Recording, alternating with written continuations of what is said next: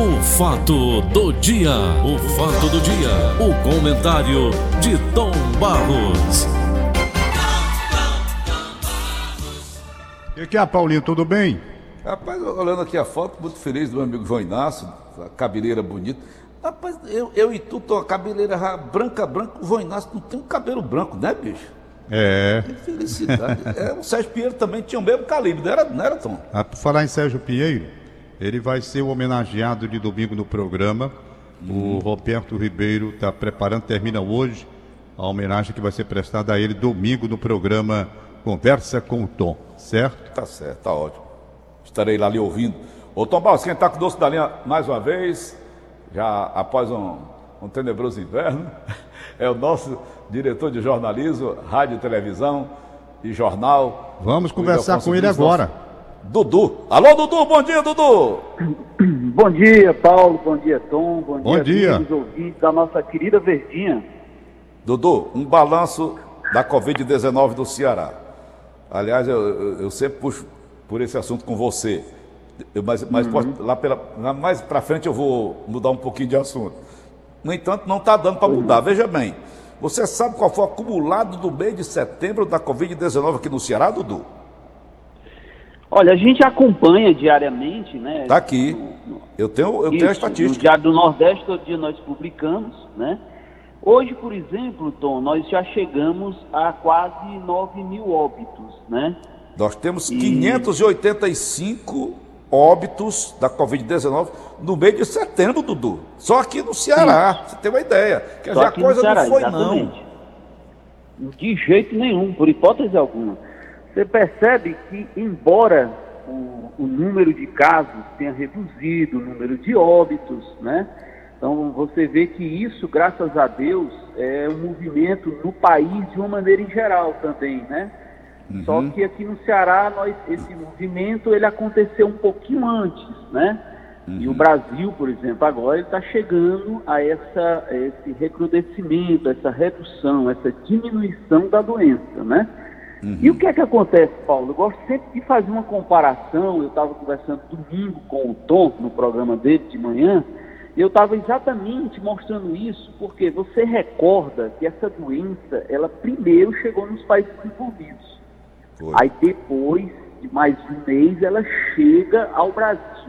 Mais particularmente no mês de março ela chega aqui no Ceará. Um caso é registrado, o primeiro caso. E o que que acontece, Paulo? Vem todo o pico da doença, né?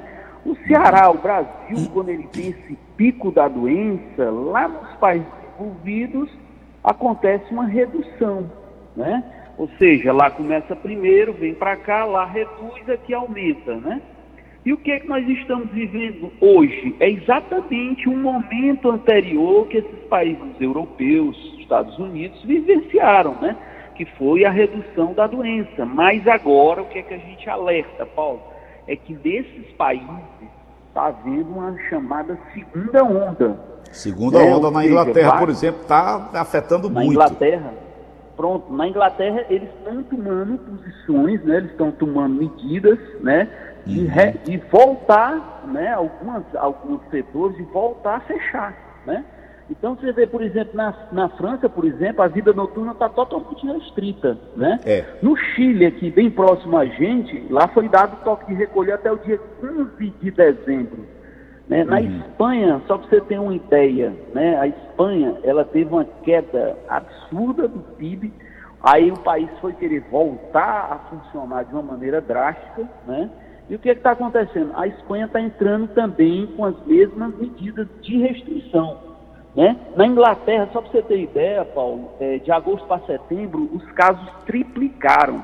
Né? Por quê? Porque as pessoas vão esquecendo, vão deixando de lado as medidas preventivas. Na Bélgica, por exemplo, que é um absurdo, não se anda mais com máscara.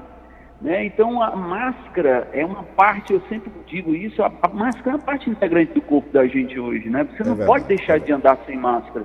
É e o que é que aconteceu? Esses países, né, embora sejam países desenvolvidos, né, as pessoas relutaram muito em- em- nessas medidas né, preventivas, de distanciamento e tal, está voltando. E essa é a nossa preocupação aqui no Brasil, aqui no Ceará, porque a gente tem visto todo fim de semana, Paulo, todo fim de semana, ou mesmo até durante a semana, vários casos. Esse fim de semana, por exemplo, a polícia chegou a intervir numa festa lá no, no, no, no Cauípe, por exemplo, ali em Calcaia, né, chegou a intervir na semana passada no posto de gasolina, estava cheio de gente em vários lugares que a gente tem sempre tido notícia. Por exemplo, no último feriado, lá em Jericoacoara, foi um absurdo de gente, né? E o que é pior, Paulo, é que essas pessoas que aglomeram em festas, normalmente são pessoas mais jovens, né? São pessoas que a doença, ela pode não apresentar sintomas nessas pessoas. E aí, essas pessoas jovens convivem com seus parentes, com seus entes próximos, próximos com um pai, um avô, e aí pode estar tá contaminando, né? Pode estar tá levando o vírus, né? E aí começa tudo de novo. Começa tudo começa de mesmo. novo. Olha só, pela estatística aqui, quase 600 pessoas no mês de, de setembro, são 20 pessoas perdendo a vida aqui no estado do Ceará por dia, Dudu. Isso. É um absurdo. É um, é um absurdo. absurdo. E, e, você vê, né, Paulo, que a, a, assim, as pessoas ela, muita gente né, entende que agora isso passou, que pode ir para um bar, pode aglomerar, pode ir para uma esquina, para um, aglomerado de amigos, para uma reunião. Rapaz, Paulo, é um absurdo isso. A gente absurdo. tem que bater Dudu, eu queria mudar um pouquinho de assunto. Pois não. Eu queria mudar um pouquinho de assunto. Você teve a oportunidade de assistir um debate americano eu vi uma parte, sim. Vi uma, uma parte. parte. Eu assisti eu achei... ontem todinho aqui à tardinha com a minha filha uhum. pela internet. Pois não. É, pelo, pelo YouTube. Assisti pelo YouTube. Rapaz, Isso. aquilo é verdade mesmo? Joe Biden e Donald Trump, dois velhos conversando bosta no ar, é, é, é, passaram uma hora e meia. Aquilo é verdade mesmo, Dudu? Paulo, foi uma vergonha, né? Eu diria que esse debate foi uma vergonha. Por quê? Hum. Porque ficou uma troca de insultos né, ao invés de debaterem né, sobre os problemas nos Estados Vamos Unidos. já velhos, né, né, Dudu? Pelo amor de Deus. Pois é, então, e, e assim, é, você observa né, que a gente às vezes, ah, porque aqui no Brasil, não, não é só aqui no Brasil, né? Você vê essa, esse confronto, né? E essa, e essa falta de lucidez dos políticos, né, entenderem o momento que está se vivenciando, e aí acirra demais, acirra demais, e aí só quem perde é a nação, só quem perde são as pessoas, porque você não conhece bem os candidatos, isso confunde, e isso, Paulo, fique certo, faz parte de uma estratégia também, isso pode fazer parte de uma estratégia para que o, o, o, eleitor ele não entenda, ele não conheça quem é o candidato de fato, né? Então é importante a gente ficar em alerta porque essas, essas práticas, essas sinalizações, essas, essas atitudes, elas têm um significado. Essas pessoas, elas vão para um debate desse muito bem orientadas, muito bem orientadas. Então, essa confusão que a gente vê, na verdade, tem um significado. Né? Ou seja, é não discutir as coisas que são importantes.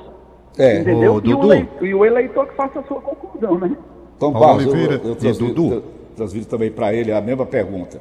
Aquilo é verdade, é verdade mesmo, Tom São os dois candidatos à presidência dos Estados Unidos. Paulinho, eu queria entrar nesse papo de vocês com o meu querido amigo Dudu e com você, muito interessante. Voltando ao assunto coronavírus e também nesse assunto do debate. Eu não vi o debate, mas vi os comentários a respeito do debate, como vocês estão fazendo aí. E eu me remeto assim, até mais velho do que vocês todos, para o debate que transformou a história do mundo nessa questão política de disputa presidencial via televisão, que foi aquele do democrata, aquele debate do democrata John Kennedy com o republicano Richard Nixon.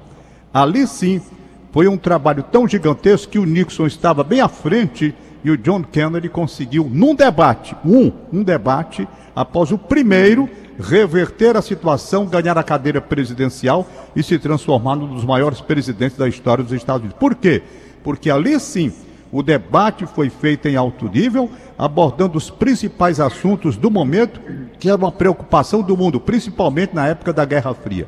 Era o assunto. Esses dois que entraram aí, eu não vi, mas por tudo que eu li, pelo que vocês estão dizendo, eu não perdi tempo. Mas minha pergunta ao Dudu e minha preocupação não é com o coronavírus, porque nós estamos aqui dominando uma política exatamente para controlar e as pessoas desobedecem. Minha preocupação hoje, Dudu, é com relação Sim. à vacina. Eu li agora no Rádio Notícias Verdes Mares, agora pela manhã, que São Paulo já está pronta para em dezembro começar a vacinar sua população. Contrato feito com a China. As vacinas uhum. chinesas virão e os brasileiros vão ser vacinados. Eu conversei com Isso. você, Dudu, no programa de domingo, a respeito de médicos que estão, através das redes sociais, uhum. fazendo uma verdadeira campanha eles entendem como de alerta para que a população não viaje nesta primeira bagagem de vacina que vem aí, porque eles acham insegurança. Minha pergunta é: será que o mundo todo, a Organização Mundial de Saúde, as pessoas responsáveis não estão atentas para saber quantas pessoas foram vacinadas na China, a origem dessa vacina que vem para São Paulo, na Rússia, enfim, no mundo todo, e nós brasileiros, vamos ou não vamos ser cobaia como os médicos estão denunciando aí? Paulo, oh, meu, Tom, é, a gente já, já, conversou até um pouco sobre esse assunto e, e, assim, é um absurdo, né? Eu considero que isso seja um absurdo, porque a maior parte, essa, todas essas vacinas que estão nessa fase final, que já estão nessa fase de industrialização, eu diria, de fabricação propriamente dita, elas foram vacinas que elas foram testadas em vários países. E aqui no Brasil, por exemplo, essa vacina chinesa, ela foi testada é, com algo em torno de 3 mil pessoas. Né? Hum. A vacina na Inglaterra, da mesma maneira, lá em Oxford, Houve imunidade dessas Estados pessoas, Unidos. Dudu? Como? Houve imunidade dessas pessoas após a vacina ser aplicada? Sim, exatamente, exatamente. É exatamente isso que eu quero chegar, né? É hum. que essa, essas vacinas, é, por exemplo, essa vacina chinesa, né, ela tem algo em torno de 96% de, de, da imunidade da pessoa, né? Ou hum. seja, é muito, é um caso, é, é, um percentual muito pequeno de, de não atingir a imunidade. Ou seja, em uma situação como essa que nós estamos vivenciando, Paulo, a gente tem que ter cuidado com o que as pessoas falam, porque a vacina, ela é uma coisa que vai chegar e ela vai mudar a vida da gente, né? Então, por mais que a gente critique a China, ou critique a Inglaterra, ou os Estados Unidos, ou Bélgica, ou outros países, a França, que estão é, é, é, industrializando essas vacinas, a gente tem que entender que isso é uma luz para a gente, entendeu? E os laboratórios, eles têm a expertise, eles têm o conhecimento, a gente tem que acreditar nisso. Então, se eles estão testando fora, é porque eles querem mostrar a veracidade do, do produto, entendeu? Se eles quisessem esconder, eles não tinham mandado vacina para os outros países testarem. Então, o que, que acontece? Isso virou uma guerra ideológica. Então, a gente tem que ter muito cuidado, a gente tem que ter muito cuidado, por quê? Porque a gente está de frente a um problema muito grande que essa doença criou. Ela Dudu. parou a economia, ela desempregou uma massa de pessoas. Pois não, Paulo? Não, pergunta de um ignorante. Eu sou homem do povo. Eu sou ignorante, sou homem do povo. Eu lhe pergunto, você tomando essa vacina, aí você já, já joga fora a máscara, já está imunizado, você vai sair pelo, pelo Brasil afora. É, não, eu, estou, eu tomei a vacina, estou imunizado. Tu acha que vai acontecer isso? Não, não, Paulo. Eu acho que no primeiro momento, eu acho que a gente tem que continuar com todas essas medidas preventivas, né? Até hum. porque uma coisa que essa, essa doença ela, ela esconde muito são sintomas, né? Então hum. o que é que acontece? Às vezes você pode estar num ambiente, né? E alguém não foi, não foi contaminado ainda, não foi infectado, né? E você pode dar um espirro, você pode estar passando uma gripe, você pode estar passando. Mesmo as pessoas que já tiveram essa doença, Paulo, elas estão fragilizadas. Embora a gente saiba que a doença ela não pega mais, o coronavírus, mas elas ficam fragilizadas, entendeu? Então elas, durante um bom tempo, elas vão passar essas pessoas para se recuperar, para voltar ao estado dela de imunidade, a taxa dela de glóbulos brancos, né? Então, eu acredito que o mais prudente é que ao tomar a vacina a gente mantenha por um certo tempo, e aí as autoridades de saúde, elas vão acompanhar isso tudo, vão ver o percentual de população que está vacinado, né? Então, a gente tem que ter cuidado também, mesmo vacinado, né? Porque você pode estar tá passando uma gripe que está você está vacinado, ok, mas eu posso pegar uma gripe. E essa gripe eu posso passar para alguma pessoa que está hum. fragilizada, entendeu? Então, num momento como esse de uma pandemia, a gente deve se prevenir em todos os aspectos, né? Então, a vacina, ela está chegando, né? Eu acredito que no Brasil, até dezembro, essa vacina esteja chegando, né? E a estimativa que seria em janeiro, fevereiro do próximo ano, graças a Deus, esse prazo está sendo antecipado, Paulo, isso vai ser uma redenção. Você imagina, Paulo, que tem uma nação, tem uma população é, desempregada, várias empresas foram quebradas né, por culpa desse coronavírus. Né? Então a gente tem que ter cuidado, porque senão o mundo vai parar. E a gente, como, como medida precautiva, a gente tem que estar muito atento a tudo que está acontecendo. A gente não deve estar jogando lenha na fogueira, né? por, por uma questão ideológica, por uma questão de entender que a China né, é um país comunista, ok, é um país comunista cheio de problemas que a gente conhece muito bem, mas a gente entende né, que essas vacinas foram feitas, assim como na França está sendo feita, como nos Estados Unidos está sendo feita, está anunciando que vão, que vão é, é, começar a distribuir, ou melhor, a vender essa vacina, né? A gente tem que ter o cuidado porque o que está surgindo, Paulo, é o que nós temos de, de salvação, é o que nós temos como medida, num momento como esse, emergencial, num momento como esse, diferente.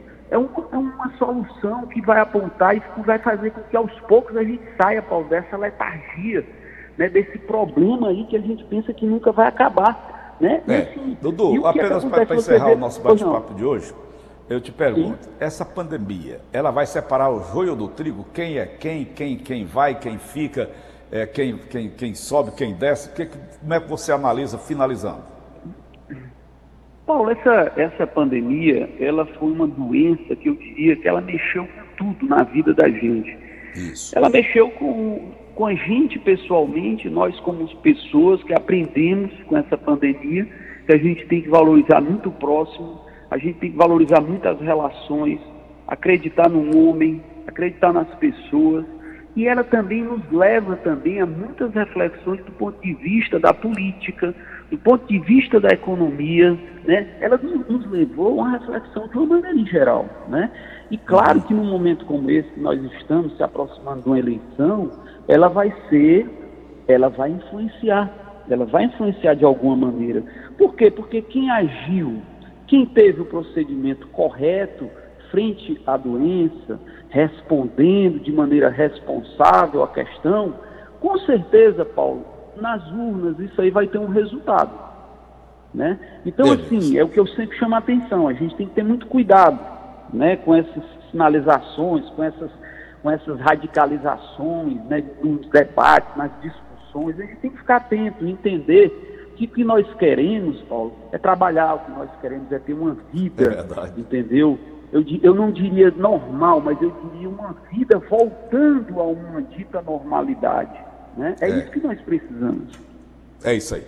Ali, é isso aí. Dudu, obrigado mais uma vez pela sua presença, pela sua participação aqui no nosso programa. Tá bom, meu irmão? Bom dia a todos. Ô Tom Barros. Bom dia, Dudu. Bom Tom dia, Barros, Paulo Oliveira. Diga lá, meu filho, tudo bem? Vamos nós. Eu, quem sou eu para lhe dar conselho? Eu sou um simples comunicador, um ledor de notícias, rodador de músicas, emito aqui, às, às vezes por outras, as minhas opiniões, às vezes as besteiras grandes, às vezes coisas mais sérias. Eu lhe dou um conselho. Quem sou eu para dar conselho, Tom? Assista o debate. Vá no YouTube, você pode assistir pela Fox, pode assistir pela CNN, pode assistir onde você, onde você se, se sentir melhor. Mas, Tom Barros, eu, na minha inocência política, eu nunca vi tanta imbecilidade juntas Você dentro de uma hora e meia. qualquer possibilidade de estímulo que eu pudesse ter para ver um debate desse, haja vista a colocação que foi feita a respeito da qualidade do produto. Como é que você está passando para mim, mandando que eu vá ver na televisão uma excrescência? não é? Ouvi a sua então não tenho nenhum estímulo para ver. Eu que tive a oportunidade opinião, de ver e acompanhar grandes debates, como eu acabei de falar, John Kennedy de um lado, Ali era o velho né? Richard Nixon do outro, aí um debate de alto nível. Aí o sujeito vai ver um negócio dele, mas tudo bem, eu vou ver. Eu, Ali não era o velho o Pode até não, ser que eu fale num juízo diferente a respeito da, da, da, da situação, não é? Pode ser, eu vou, vou atender a sua sugestão, que é boa, sei lá. Mas Aí é difícil, você você como vendedor, você está querendo passar para mim um produto que não presta. Aí o cara que vai comprar, para que eu vou querer um negócio desse? Não, Perder meu é tempo vendo dois senhores dizendo do bobagem produto. na televisão. Mas tudo bem, eu vou ver. produto, Tom. Eu vou ver, é.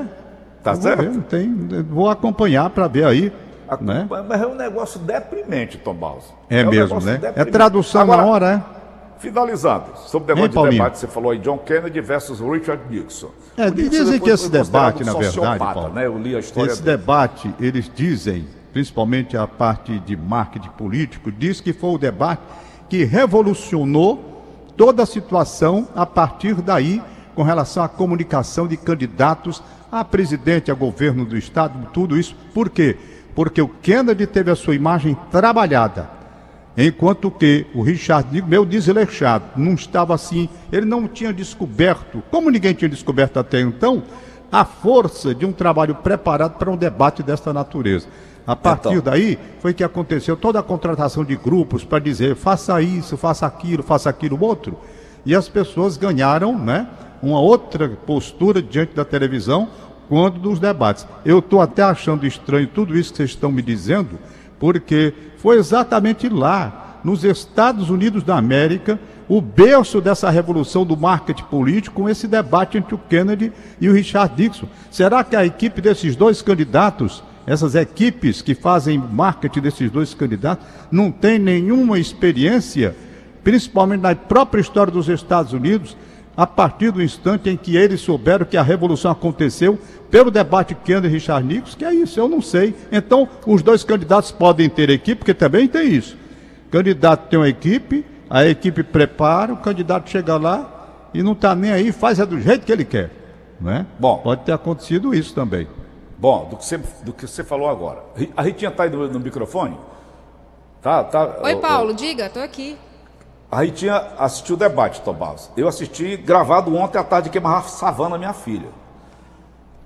Eu te pergunto, Tom, eram dois anciãos, um chamando de senil, o outro chamando de palhaço. Pois bem. O, o Kennedy contra o Richard Nixon. Richard Nixon depois foi diagnosticado com, com, com, como um psicopata. Richard Nixon.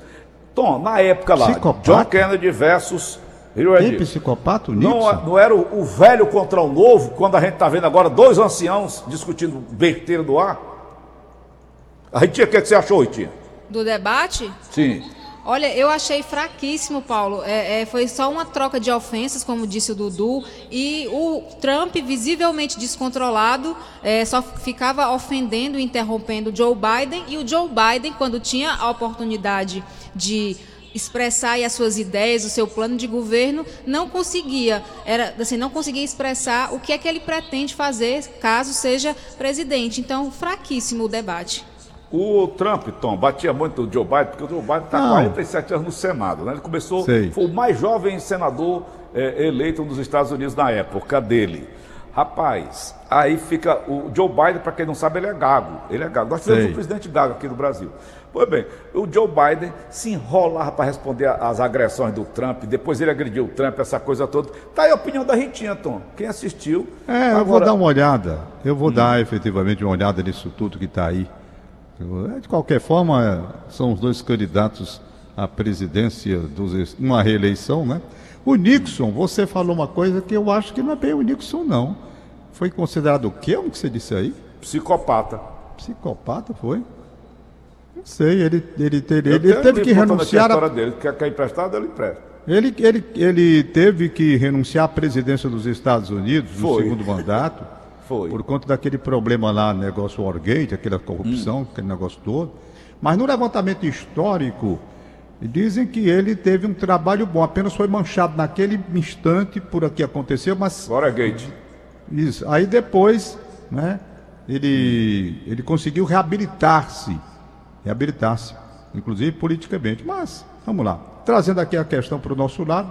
Paulinho, eu quando falei com o Delfonso Rodrigues, o Dudu, a respeito da questão da vacina, é porque eu tenho visto e tenho acompanhado muitos comentários a respeito disso. né, a respeito disso. E eu estou achando que as nossas hein? autoridades mundiais, elas deveriam ser mais incisivas nas suas manifestações.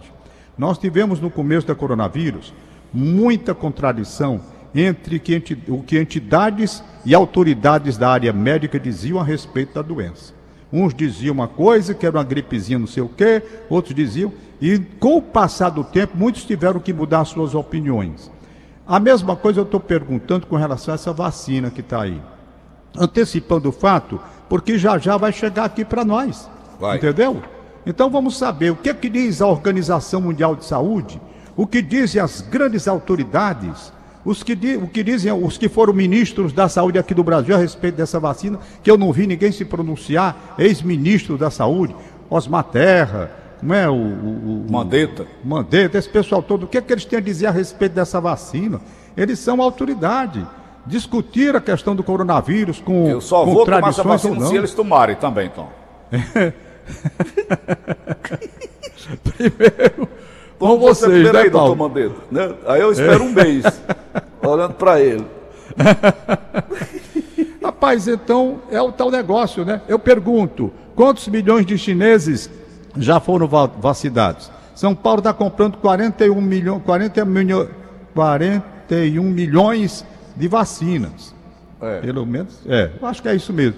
Bom, eu pergunto, quantos russos já foram vacinados? O que que houve com relação às reações provocadas pela vacina?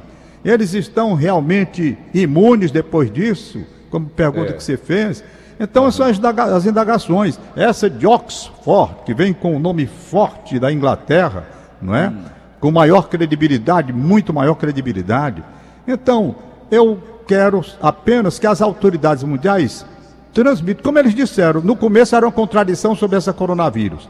Eles ficaram embaralhados. Os grandes cientistas também, os médicos no começo, uns diziam as coisas, outros diziam outras. Havia uma confusão, todo mundo como, como num voo cego, sabe? Então, hoje, com relação à vacina, eu gostaria de ouvir e não estou escutando. Já procurei aqui autoridades do mundo para dizer, Organização Mundial de Saúde, você que tanto falou sobre o coronavírus, e agora, o que, que tem a dizer sobre essas vacinas? São seguras ou não são? Dá para fazer uma vacina com menos de 10 anos ou não dá? Dentro das novas técnicas, das experiências, da evolução da ciência, dá para fazer uma vacina em seis meses? A questão da gripe asiática que eu falei ontem, aquela vacina foi quanto tempo? Ela, ela surgiu depois? Quanto tempo? Oito meses? Quanto é preciso a gente saber. Por isso que eu disse, trouxe para o debate hoje uma questão que vai engrossar. Porque daqui É. a pouco vai chegar aqui no estado do Ceará e você tem razão. Quem é o primeiro da fila no estado do Ceará para tomar vacina? Santana, Camilo Santana. Ô Tom, eu quero ver o Champagne que toma essa vacina. é Agora, cheio de veja, conversa. veja lá se não vão dar vacina dele. Rapaz, deixar de então eu acho. Né? Ele Vê pode o Putin, dizer. se ele vai tomar a vacina dele lá. Hein? O- é aquele o- doidinho, o, o- Boris o- Johnson o lá da Roberto Inglaterra, se vai Cláudio. tomar a vacina produzida lá, se aquela vacina é realmente a que eles vão passar para o povo. É, o Roberto Cláudio pode dizer assim: bom, eu não vou tomar, não, que eu já tive, né? Não, Já tive a tá doença. imune, né? É. Esse está imune. Eu não sei. Não tem, não há ainda uma certeza absoluta de que quem já contraiu a doença está livre e não vai contrair de novo, não. Não tem também essa afirmativa, essa taxativa informação, não, entendeu? É não tem ainda, não. Ok, essa Tom. é que é a verdade. Paulinho, deixa eu mandar meus pêsames, meu sentimento ao João Oliveira. João Oliveira é um amigo meu aqui da gente durante muito tempo, irmão da Não, da Núbia, do tesoura não, não. Hein?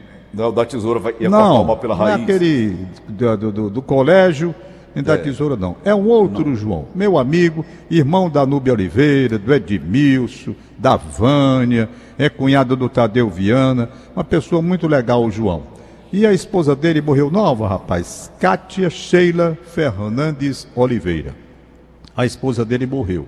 Claro, a pessoa fica num estado mesmo, Covid? né? De muita tristeza. Não, não foi de Covid, não. Parece que foi de câncer, eu não tenho bem certeza, mas eu sei que não foi de Covid. Pois bem, então a missa de sétimo dia vai acontecer hoje às 19 horas, 7 da noite, no Santo Inácio, aí vizinha a televisão.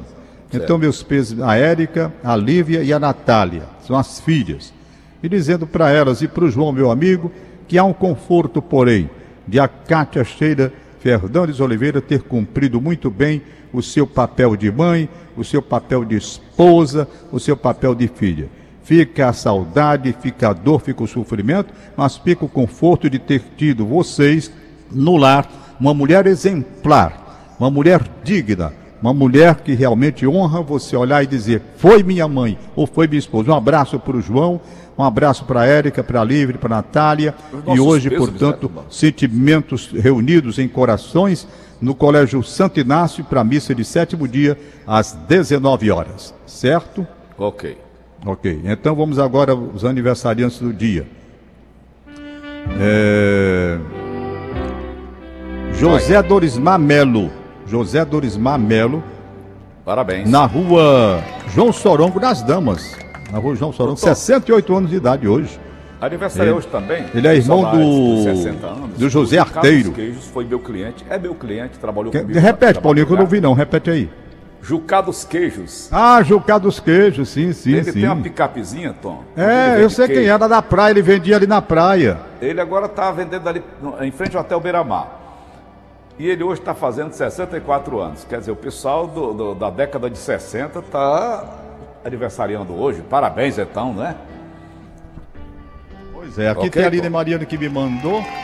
Hum. Vou abrir aqui a Aline Mariana. Pô, gosto da linha. Ô, funcionária legal. Pessoa hum. muito legal, Aline Mariana. Meu abraço, meu, minha saudade, Aline. Faz tempo que eu não te vejo. Nelson Costa também, né? Tá trabalhando contigo aí hoje? Aniversariando. Tá hoje. Dimitielli no PC, filho do cantor Demontier. Tom. De Michele, filho do cantor Demontier. Um abraço para ela. Diga, Paulinho. Tô fazendo regime, tô já perdi 150 gramas. tá com a balança lá, é, de alta precisão, é? Rapaz, não, não, eu, eu sinceramente, eu vou dizer a você, eu engordei. Engordei é. mais ou menos uns 4 quilos. Uhum. E acho que adoeci por não sair de casa e por ficar em casa esse tempo todo, é mesmo jeito. tentando aqui negócio de esteira, não sei o quê, eu adoeci. Eu não tinha problema com o negócio de inchar as pernas e já fui a médico, não sei o quê. Não me sinto com aquele ânimo de antigamente que eu tinha e estou doido para sair de casa, doido para voltar a trabalhar para ver se retoma a minha saúde. Porque ao contrário é do que muita gente pensa, aí tu adoece. Por isso eu estou entendendo como as pessoas se aposentam, Paulinho, e adoecem e morrem. É por isso eu estou aqui com seis meses, sei lá quantos meses, honestamente, eu não tenho mais a mesma saúde, rapaz. Eu adoeci, eu sinto que não é mais a mesma coisa.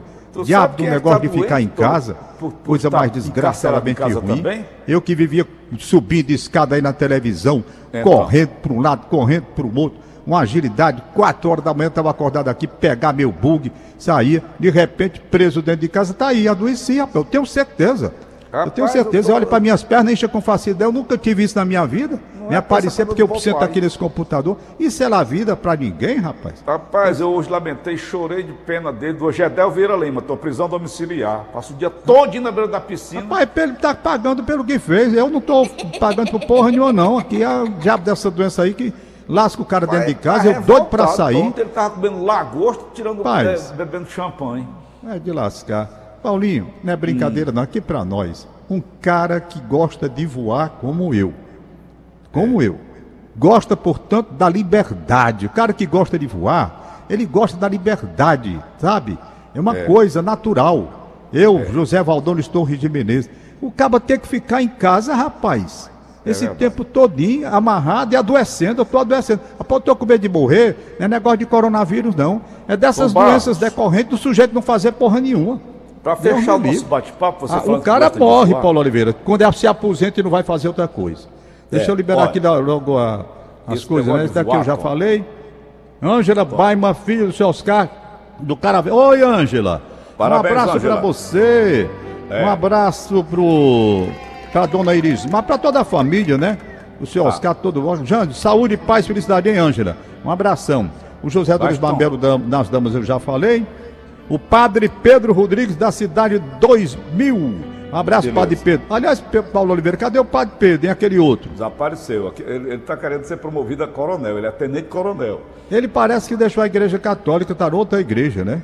É aquela igreja suplementar que tem? É. É. O aniversário hoje é Manuela Clara Gomes da Silva na Sapiranga, nome bonito, rapaz. É Manuela Clara. A Beth, tá bom. a Beth, minha mulher, tem uma sobrinha chamada ali, é, é Manuela Clara também. Bom, é Manuela Clara Gomes da Silva na Sapiranga. Araújo, torcedor do Fortaleza do Monte Castelo. É, bom programa, Paulo Oliveira, bom dia. Ritinha, por favor, registra hoje aniversário do jovem Jefferson Henrique, integrante dos quadros da Polícia Federal. A mamãe Ana Angélica, o mano Lucas, a filhinha Esther, familiares e o vovô, Paiva, filho, enviam abraços de parabéns. Finalmente, a última nota: aniversário Zeneida Nogueira de Araújo, no bairro Varjota. Um abraço de parabéns. De Mas, parabéns. Bom, está tchau, Paulo. Não, ô Tom, essa sua, essa, essa sua mania de voar. Ah. O Sami, eu tive a ideia de ah. que ele queria ser piloto de avião. Por Sei. quê? É muito por quê, Tom? Por quê, Paulinho? Pelo seguinte, quando ele era menino, eu, eu inclusive paguei o curso para ele lá no, no, Era ali na base, dentro da base aérea. Era, era o aeroclube. No aeroclube. Eu paguei o curso para ele, ele só foi duas aulas. Foi bem. Hum. Paguei o curso completo. Sei. Resultado. Por que, que eu tive a ideia? Ele era menino, completou os seus seis anos de idade, eu dei para ele a roupa do Superman. Sei. Super-Homem. Eu sei. Ele gostava muito de assistir o Super-Homem, o Super-Homem voava. Não é que ele pegou, botou a roupa, subiu no guarda-roupa e voou lá de cima, papocou o papo no chão. Ficou traumatizado. Valeu, pô! Tchau! Acabou de apresentar? O fato do dia. O fato do dia. O comentário de Tom Barros.